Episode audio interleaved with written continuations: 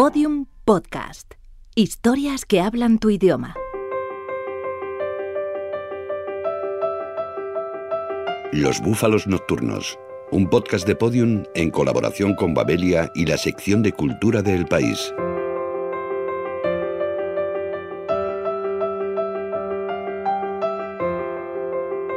Los búfalos se preparan para el invierno. Viento helado, temperaturas bajo cero, nieve, frío.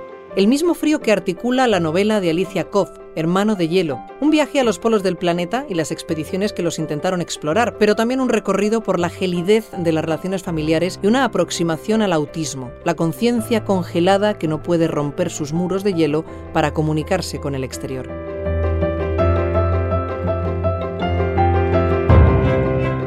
Necesitaba poner un marco de, relación para toda la historia que yo quería contar, que al final es una historia familiar, al principio. Entonces yo sitúo esas historias polares muy al inicio para luego poder entrar en territorios más íntimos leyéndolos ya bajo esa, esa clave metafórica. Y en ese caso sí que abordo el hablar sobre la congelación de las emociones y, sobre todo describir el autismo y en el caso mío es, es, un autismo muy conocido, el de mi hermano.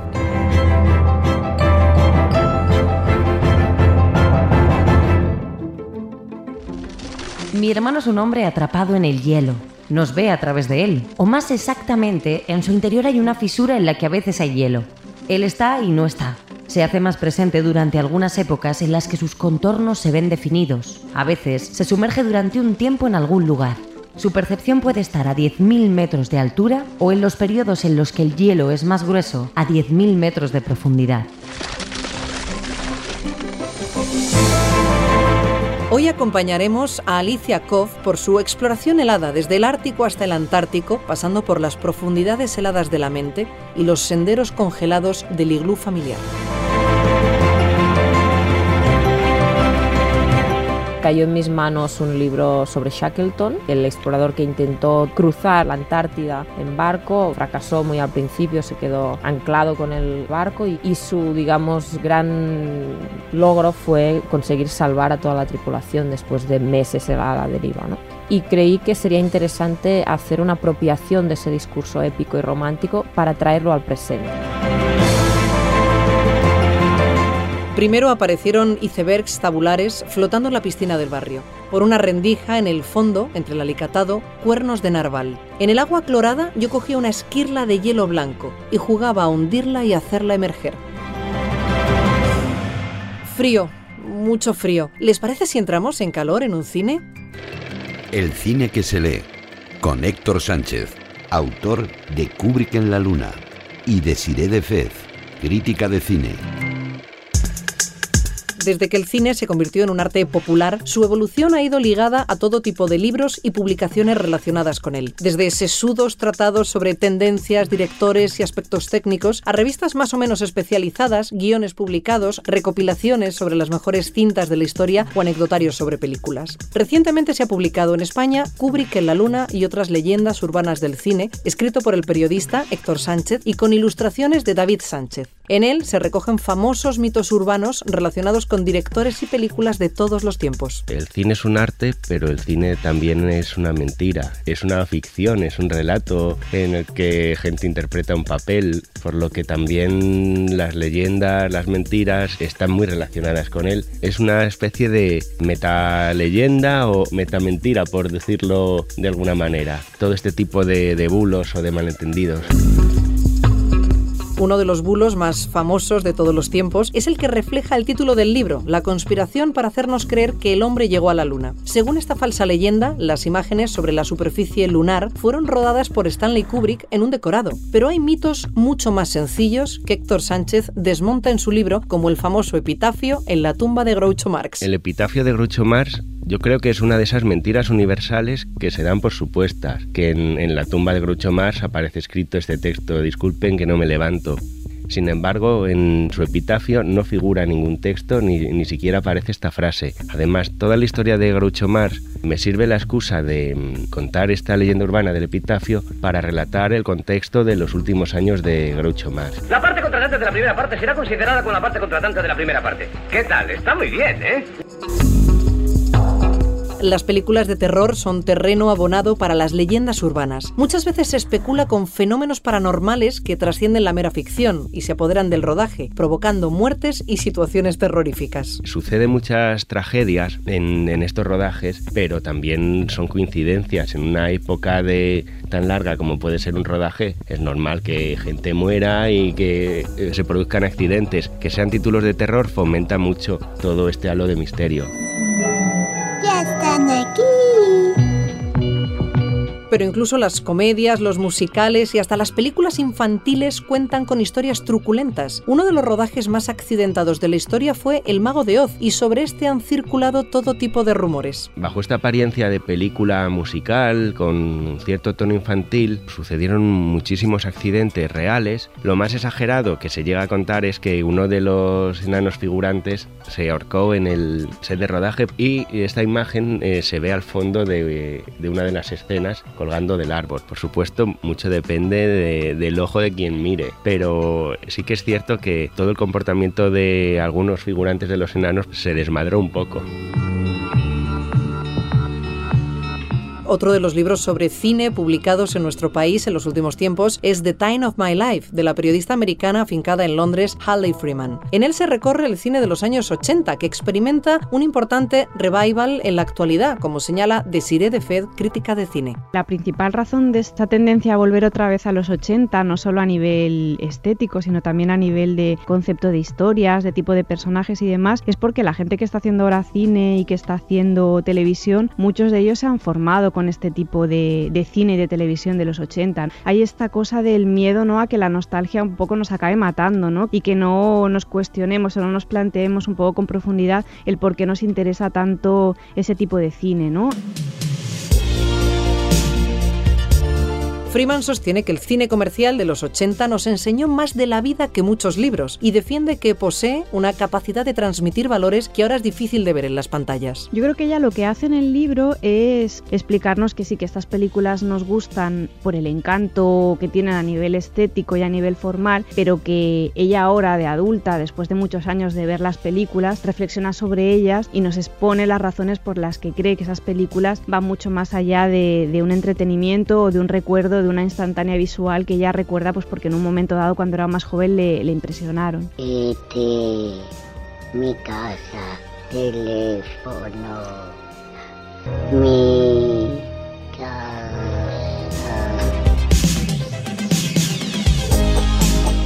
El cine comercial de hoy en día se ha convertido en algo mucho más plano y adocenado. Sorprende ver que en los 80, en películas aparentemente simples, se hablaba de temas mucho más comprometidos y sus personajes eran infinitamente más ricos. faltan historias, porque casi todo el cine es igual, porque por ejemplo hay todo este dominio de un cine de, de superhéroes que lo ha devorado todo, porque casi todas las historias están protagonizadas por hombres, porque faltan historias de mujeres. Y ahora sí que es verdad que si coges la cartelera o haces un repaso de las películas que se han estrenado, lo cierto es que las historias más libres, más arriesgadas, más originales entran dentro de unos parámetros de un cine más independiente. Hola, me llamo Íñigo Montoya. Tú mataste a mi padre. Prepárate a morir. Si les gusta el cine, lean. Tanto el libro de Héctor Sánchez como el de Halley Freeman aportan visiones originales y constructivas sobre películas, actores y directores. Seguro que tras leerlos se animan a revisitar algunas de las cintas que aparecen en ellos.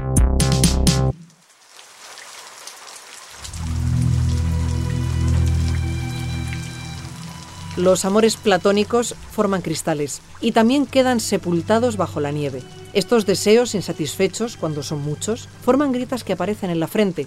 A veces el hielo nos hace resbalar y caer en grietas más profundas.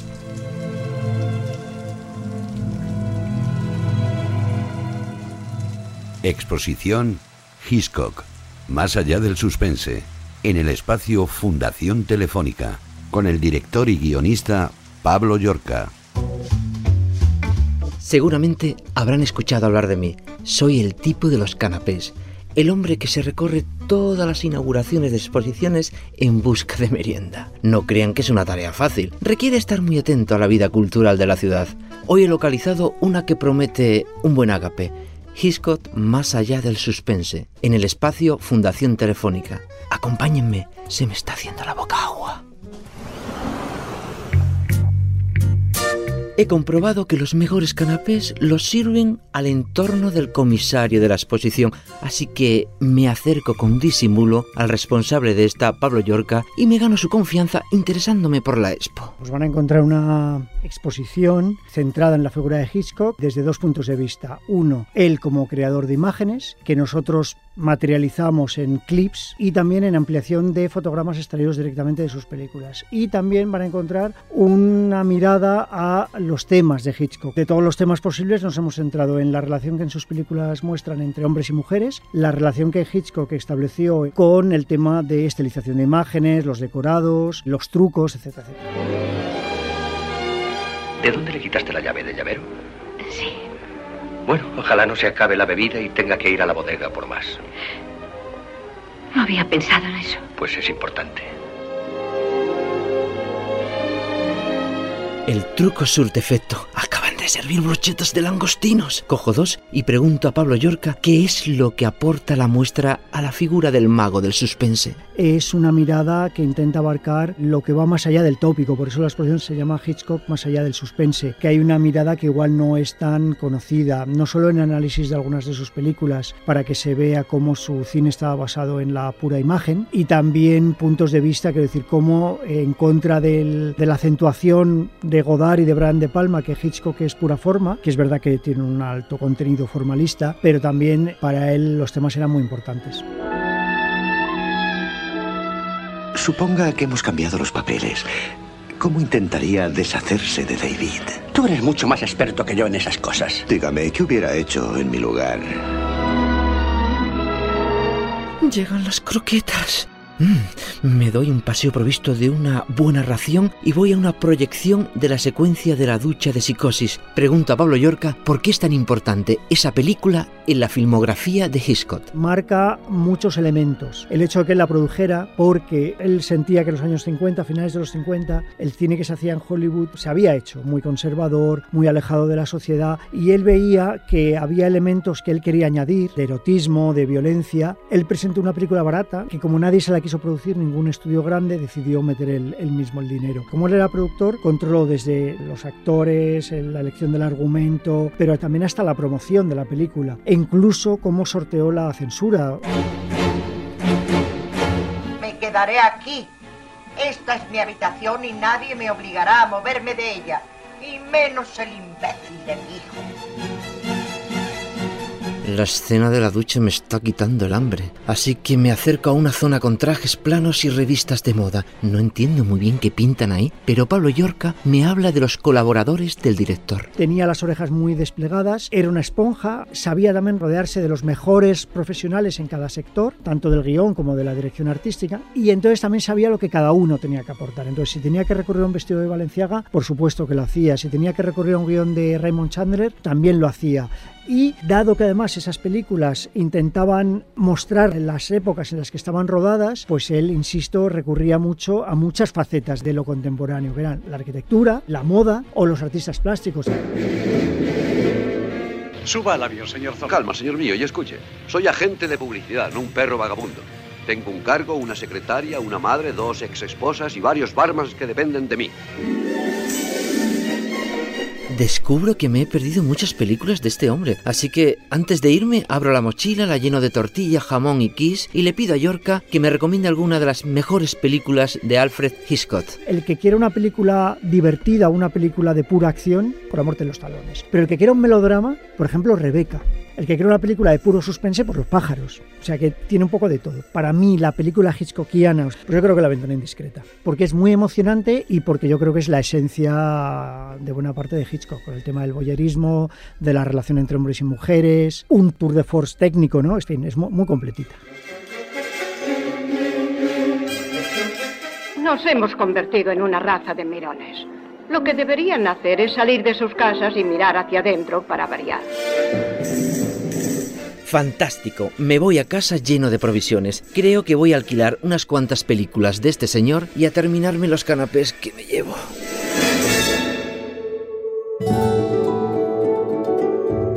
El ritmo se hace progresivamente trepidante. El baile se convierte en una carrera. Marco el paso base. Inercia. Me ofrecen bebida. Cinco notas sobre Nina Simone, con Fernando Neira.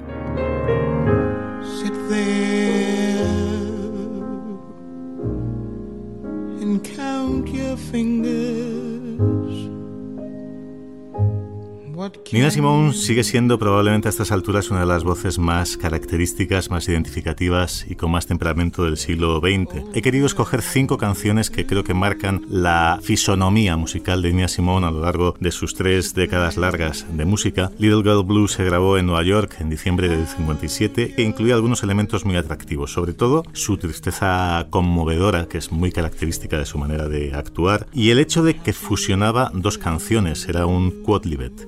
Incluye, por un lado, el tema principal, el tema Little Girl Blue, que es un clásico de Roger C. Hart, pero lo curioso de esta canción es que se abre con las notas de un viejo villancico de God King Wenceslas.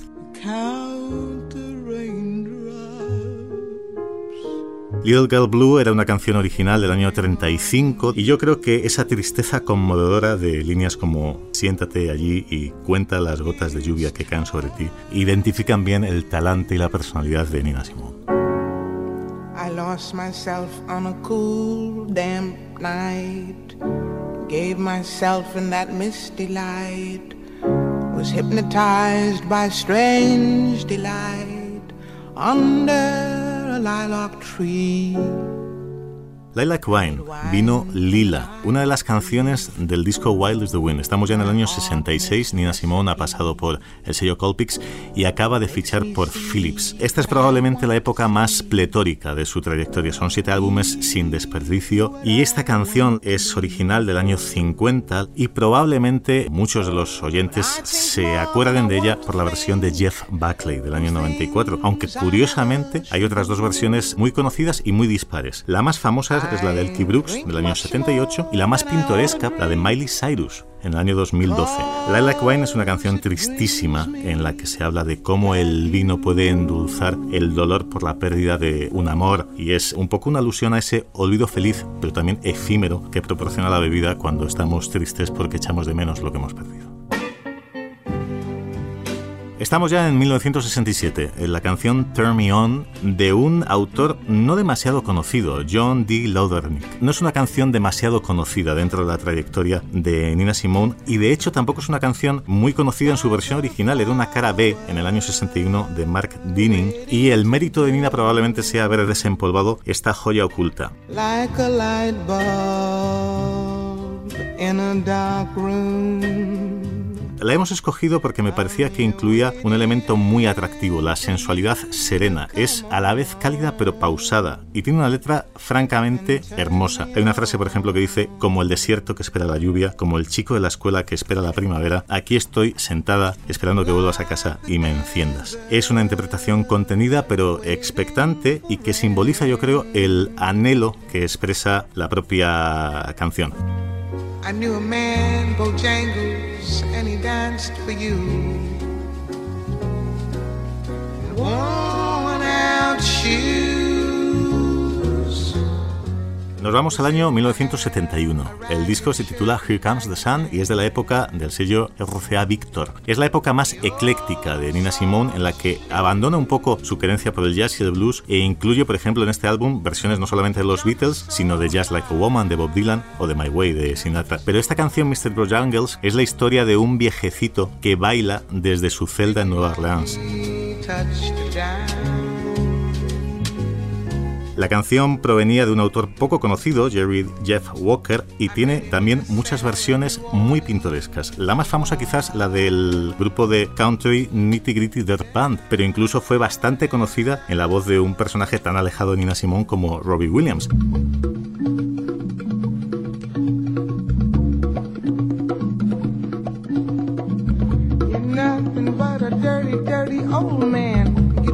Vamos a terminar en el año 74, disco It Is Finished. Es una grabación en directo. Supone además el final de su trayectoria básica y fundamental en términos musicales porque a partir de ahí Nina Simone entra en una fase bastante más turbulenta tanto en lo profesional como en lo personal. Fue diagnosticada con trastorno bipolar, tuvo algunos episodios de tiroteos, en fin. Esta canción fue conocida en la versión de Ike y Tina Turner y se titula Funkier Than a Mosquito's Twitter. Es una canción absolutamente cáustica, provocadora innovadora, muestra a la Nina Simón más rabietada y más demoledora. No hay más que escuchar el primer verso que dice algo así como no eres más que un tipo viejo y sucio. A Tina Turner también le habían dado ese toque furibundo y ella incidió en ese mismo espectro y además incluyó una percusión afrocubana muy insistente que puede evocarnos al primer Santana. Así que después de 1974 la vida de Nina Simón va por otros trayectos, pero este último disco en directo es absolutamente fundamental para conocer su obra. I got something to tell you. I got something to tell you, baby. Cuando escribo sí soy muy consciente de, la tradición y de lo que yo quiero aportar. Uno, si es un poco ambicioso a nivel artístico, debe buscar la forma adecuada y normalmente para nuevas historias necesitamos nuevas formas. Un libro que está contando una historia familiar, pero de un punto de vista fresco, con mucha conciencia de, de, forma. ¿no? Me gusta situarme ahí, en el juego de la forma, pero también en la voluntad expresiva primer año de facultad descubro el arte conceptual, aunque me parece algo que no puedo permitirme tan pronto. Me dedico a conciencia a aprender el oficio de pintora, confundiendo la técnica con el arte.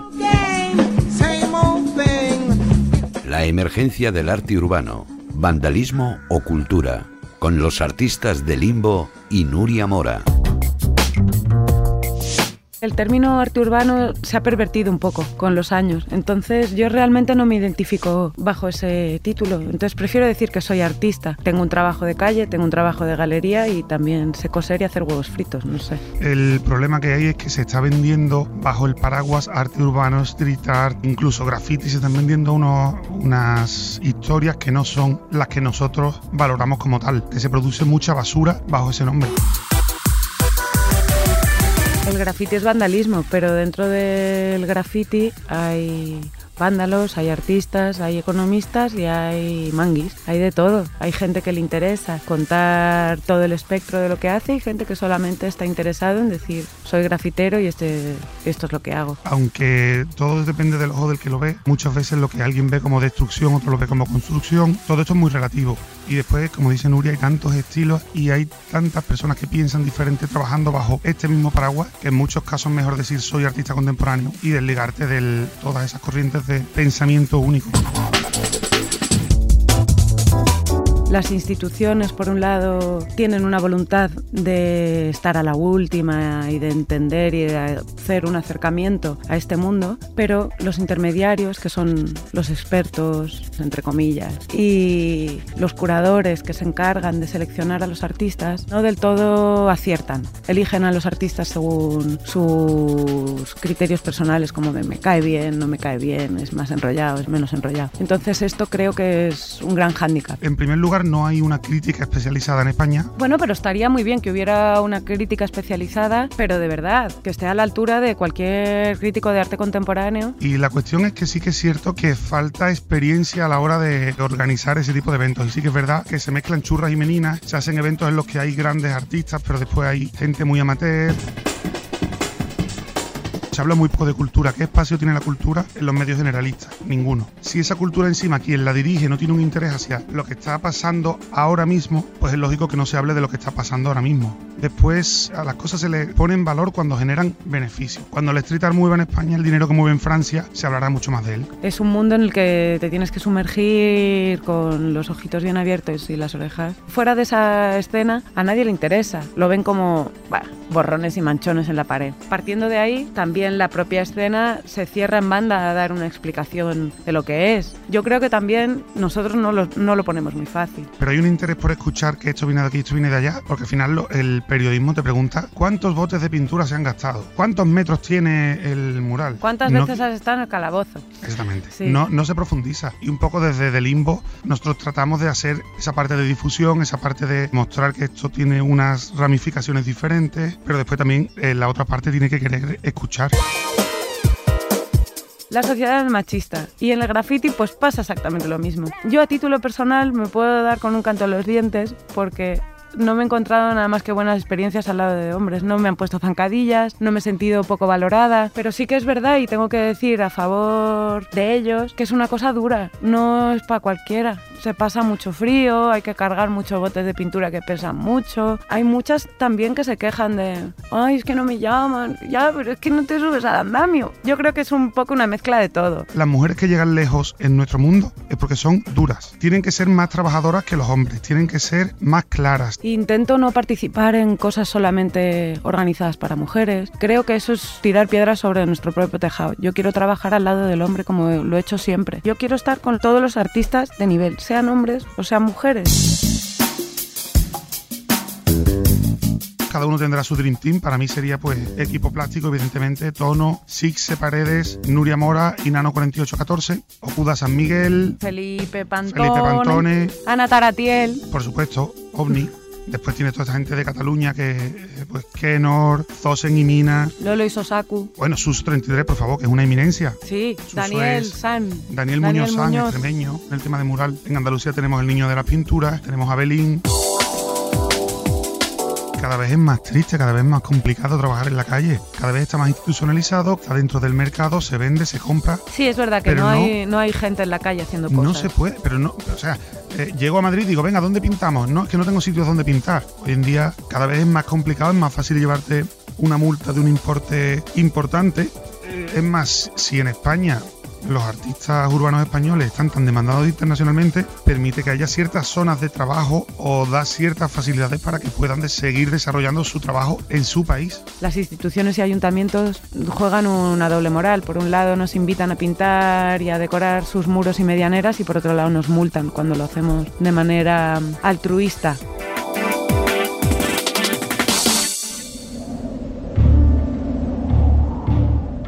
Harta de representar un diálogo conmigo misma, decido buscar un interlocutor. Un amigo me recomienda uno. Su despacho está en la zona alta de la ciudad, en una calle discreta. La placa plateada bajo el portero automático anuncia su nombre. MS, psicólogo psicoanalista. Bienvenido a biblioterapia. Accediendo. Paciente, el gran Wyoming, actor y presentador. No se ofenda, pero esperaba a un grande de España y no a un grande Wyoming. Accediendo al cuestionario, ¿qué libro le hubiera gustado escribir? Bueno, por la repercusión en Quijote. Todos tendemos a la inmortalidad, pero nos damos cuenta que tenemos una fecha de caducidad. Lee los prólogos. Me suelo leer los prólogos y también me leo las solapas y todo. Regala sus libros. Algunos sí, pero solo si me gustan mucho. Digo, tienes que leer esto y se lo doy a la visita. ¿Cuál fue el último? Espérate que me acuerde. Una breve historia de casi todo, que es un libro que me gustó mucho. Bill Brisson se llama. Es muy gracioso, tiene un humor inglés que a mí me gusta mucho. Él no es científico, pero es un libro sobre ciencia y habla de cosas fascinantes. ¿Cuál tiene en su mesita de noche? Ahora tengo el que ha escrito Baltasar Garzón, sus memorias, porque me da a tener que leer porque vamos a hacer un acto. Luego tengo uno que lleva por título Patria, una novela preciosa sobre lo que ha pasado en el País Vasco. Y tengo otro de un joven autor que se llama Sergio Sarria, un libro que es una maravilla, que se llama El hombre que odiaba a Pablo Coelho. ¿Recuerda el primero que leyó? Sí, La isla de los delfines azules. Yo tendría siete años o por ahí, que era la historia de una isla donde hacían pruebas nucleares y entonces evacuaban a toda la gente que había allí y estaba basado en un hecho real. Una niña se volvió a buscar a su perrito y se quedó sola en la isla. Es un libro precioso que todavía existe. Lo recomiendo, no sé quién es el autor. Fin del cuestionario. Buen viaje de vuelta a Wyoming. Y, por cierto, si necesitan una colaboradora nueva para el intermedio, piense en mí. Seré su trancas y barrancas cibernética. El frío continuará con nosotros unos meses más. Busquemos el calor entre las cuatro paredes de cines, teatros, salas de conciertos y exposiciones, o entre las páginas de un libro. Cualquier excusa es buena para entrar en calor. Yo lo que me interesaba era hacer el momento de confrontación, un viaje y buscar una épica distinta que no se basa en ser el primero ni ocupar el lugar del espacio del otro, sino de asumir de un modo radical la propia soledad que eso ya para mí puede ser épico, ¿no? Cuando uno lo hace de un modo positivo y consciente. Ese es de algún modo una de las interpretaciones finales del libro que acaba en, en deshielo también. Lo que hace que abordar el tema de la familia sea un tema tan delicado es que por un lado no se pueden hacer generalizaciones, mientras que por el otro no existen apenas criterios sociales que establezcan lo que es justo y lo que no dentro de cada hogar. El hecho de haber observado de cerca diversas generaciones de familias disfuncionales y ser parte de una de ellas me ha dado pie a corroborar aquel inicio célebre de Ana Karenina, según el cual cada familia se parece y cada familia infeliz lo es a su manera. Todos los episodios y contenidos adicionales en losbúfalosnocturnos.com. Síguenos en Twitter, arroba búfalo nocturno.